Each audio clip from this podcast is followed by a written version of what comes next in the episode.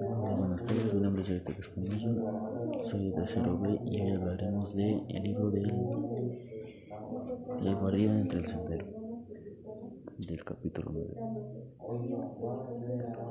Lo primero que hice al llegar a, esta, a la estación de Pensilvania fue meterme en una cabina telefónica. Tenía ganas de llamar a alguien. Dejé las maletas a la puerta para poder vigilarlas y entré pero tan pronto como estuve dentro no supe a quién llamar.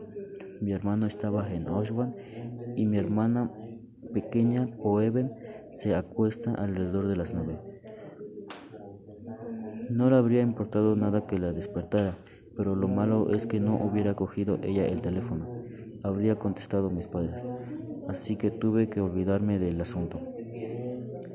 Luego se me ocurrió llamar a la madre de Jane Hasher, para preguntarle cuándo llegaba su hija a Nueva York, pero de pronto se me quitaron las ganas. Además era muy tarde para telefonear a una señora.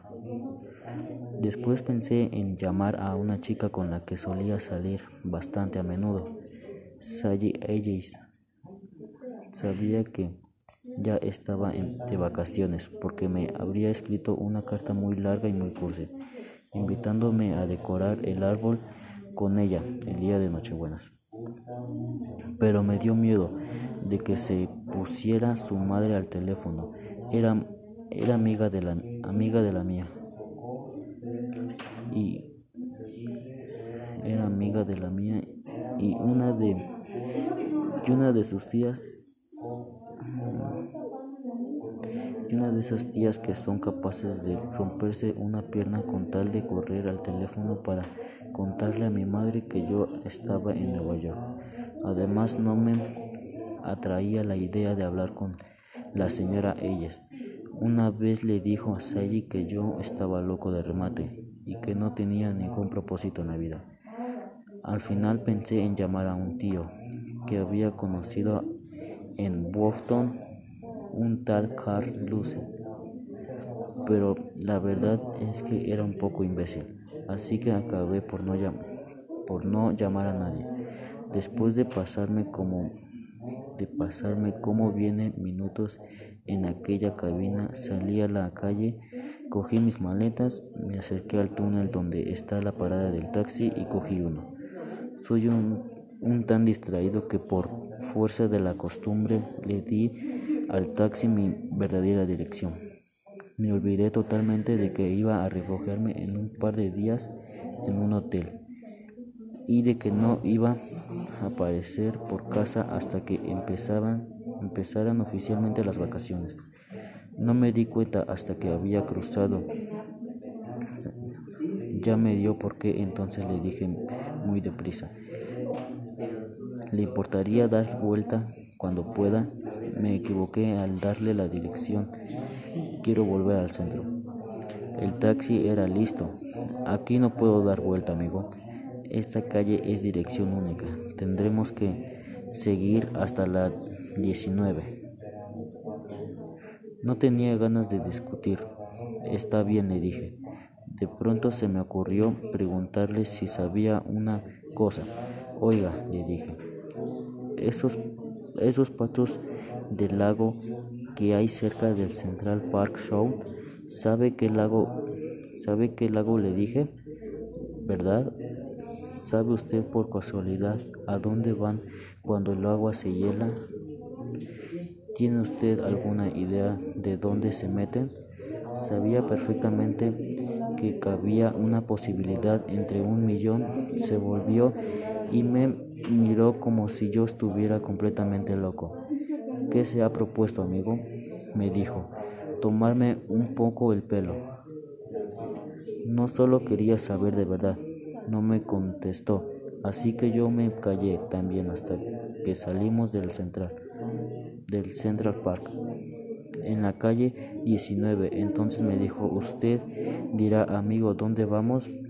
Verá, la cosa es que no quiero ir a ningún hotel del este donde pueda tropezarme con cualquier amigo. Viajó de incógnito, le dije, me, me revienta, me revienta decir horteras. Cómo viajó de incógnito, pero cuando estoy con alguien que dice ese tipo de cosas, procuro hablar, hablar igual que él. ¿Sabe usted quién toca hoy en la sala de fiestas del TAF o del Nueva York? Ni, el menor, ni, ni la menor idea, amigo. Entonces llévame al Afton, le dije. Quiero parar el camino y tomar, tomarse una copa conmigo. Le invito, estoy forrado. No puedo, lo siento. El tío era una castañuelas. Vaya carácter que tenía. Llegamos a Afmont y me inscribí en el registro en el taxi. Me había propuesto la gorra de casa pero me la quité antes de entrar al hotel. No quería parecer un tipo estrafalario, lo cual resultó después bastante gracioso, pero entonces aún no sabía que ese hotel estaba lleno de tarados y maniáticos sexuales. Lo sabían, lo había a cientos, lo veía a cientos. Me dieron una habitación en una con una ventana que daba a un patio interior, pero no me importó mucho, estaba demasiado deprimido para, preocupar, para preocuparme por la vista. El botón es que me subió el equipaje el cuarto, al cuarto debía tener unas, unas, unos 60 o, y 5 años, unos 65 años. Resultaba aún más deprimente que lo que la habitación era uno de esos viejos que se peinan echándose todo el pelo a un lado para que no se note que está calvo. Yo prefiero que todo el mundo lo supiera antes que tener que hacer eso. Pero en cualquier caso, vaya, vaya, vaya cerraron que llevaban el tío. Tenía un trabajo avidiable transportar maletas todo el día de un lado para otro y tener la mano para que le dieran una propina, supongo que no sería ningún Einstein, pero aún así el panorama era bastante horrible. Cuando se fue me puse cuando se fue me puse una me puse a mirar una ventana sin quitarme el abrigo ni nada. Al fin y al cabo no tenía nada mejor que hacer. No se imaginaban molest no se imagina no se imaginan ustedes las cosas que pasaban al otro lado de aquel patio y ni siquiera se molestaban nadie en bajar las la persianas por ejemplo vi a un tío en calzoncillos que tenía el pelo gris y una facha de lo más elegante hacer una cosa que cuando se cuente no van a creérsela siquiera primero puso la maleta sobre la cama luego lo abrió sacó un montón de ropa de mujer y se lo puso de verdad que era toda, toda de mujer. Medias de sada, zapatos de tacón, un sostén y un y un y uno de esos corces con las ligas colgando de los de todo. Luego se puso un traje de noche negro. Se lo juró y empezó a pasearse por toda la habitación dando unos pasitos muy cortos, muy femeninos y fumando un cigarrillo mientras se miraba al espejo. Lo más gracioso es que estaba solo, a menos que hubiera alguien en el baño, que desde donde yo estaba no se veía justo en la habitación de encima. Había un hombre y una mujer echando aguas en el echando agua el uno al otro a la cara.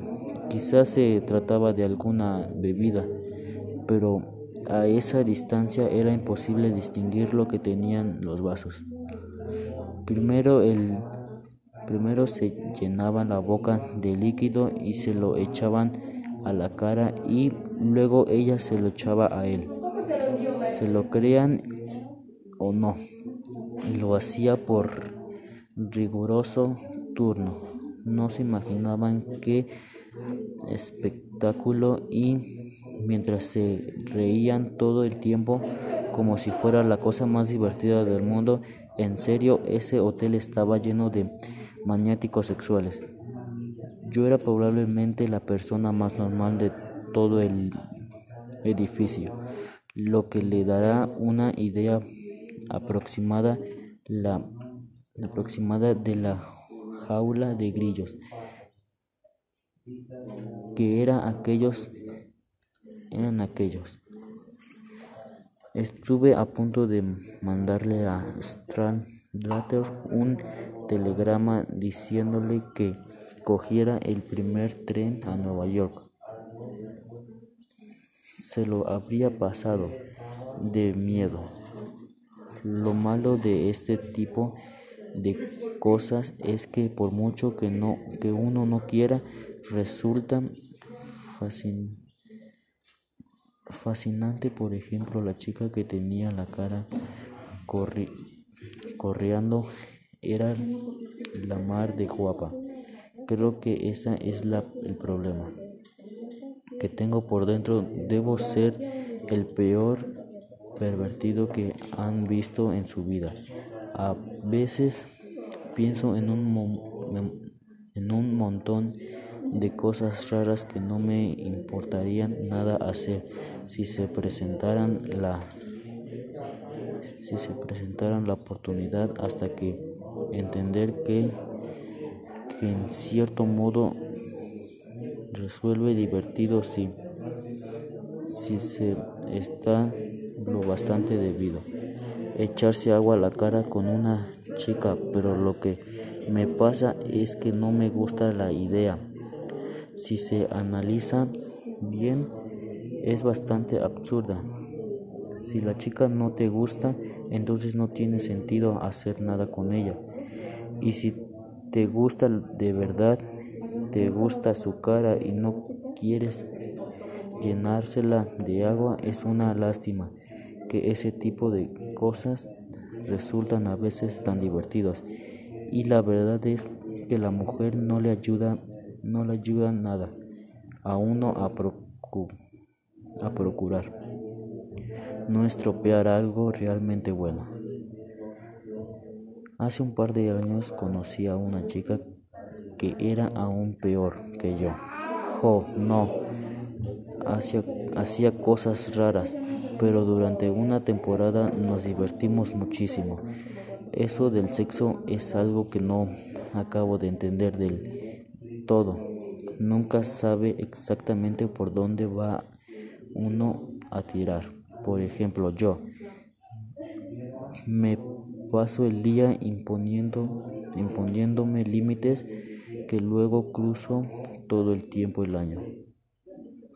Pasando me propuse no salir con ninguna chica que en el fondo no me, no me gustaba de verdad pues aquella misma semana salí con una que me daba cien patadas la misma noche, si quieras saber la verdad.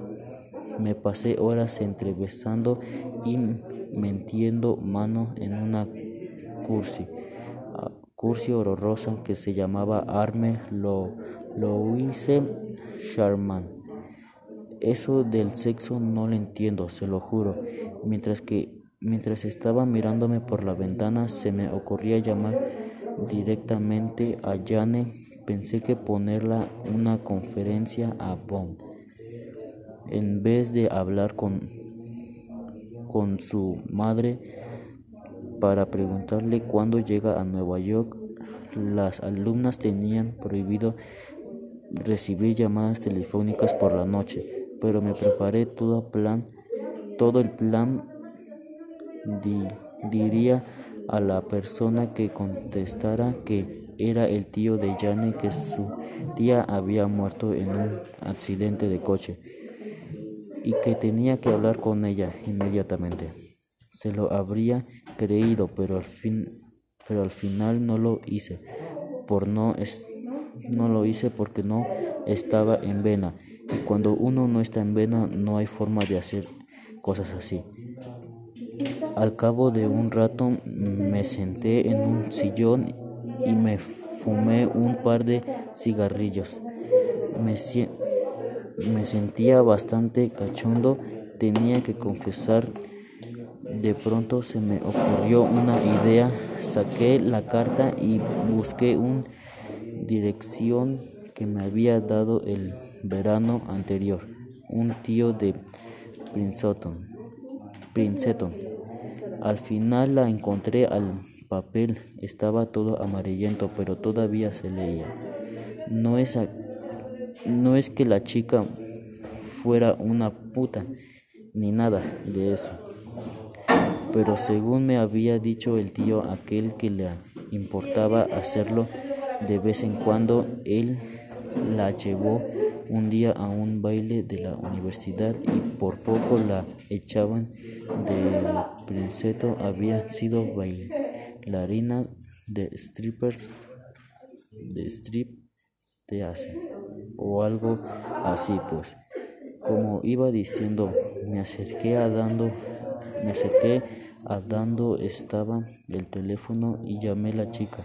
Se llamaba Fight Cavendish y vivía en un hotel Stanford Arms en la esquina de la calle 65 y Broadway. Un, un, un tujurio sin la menor duda. Son el timbre bastante raro, rato.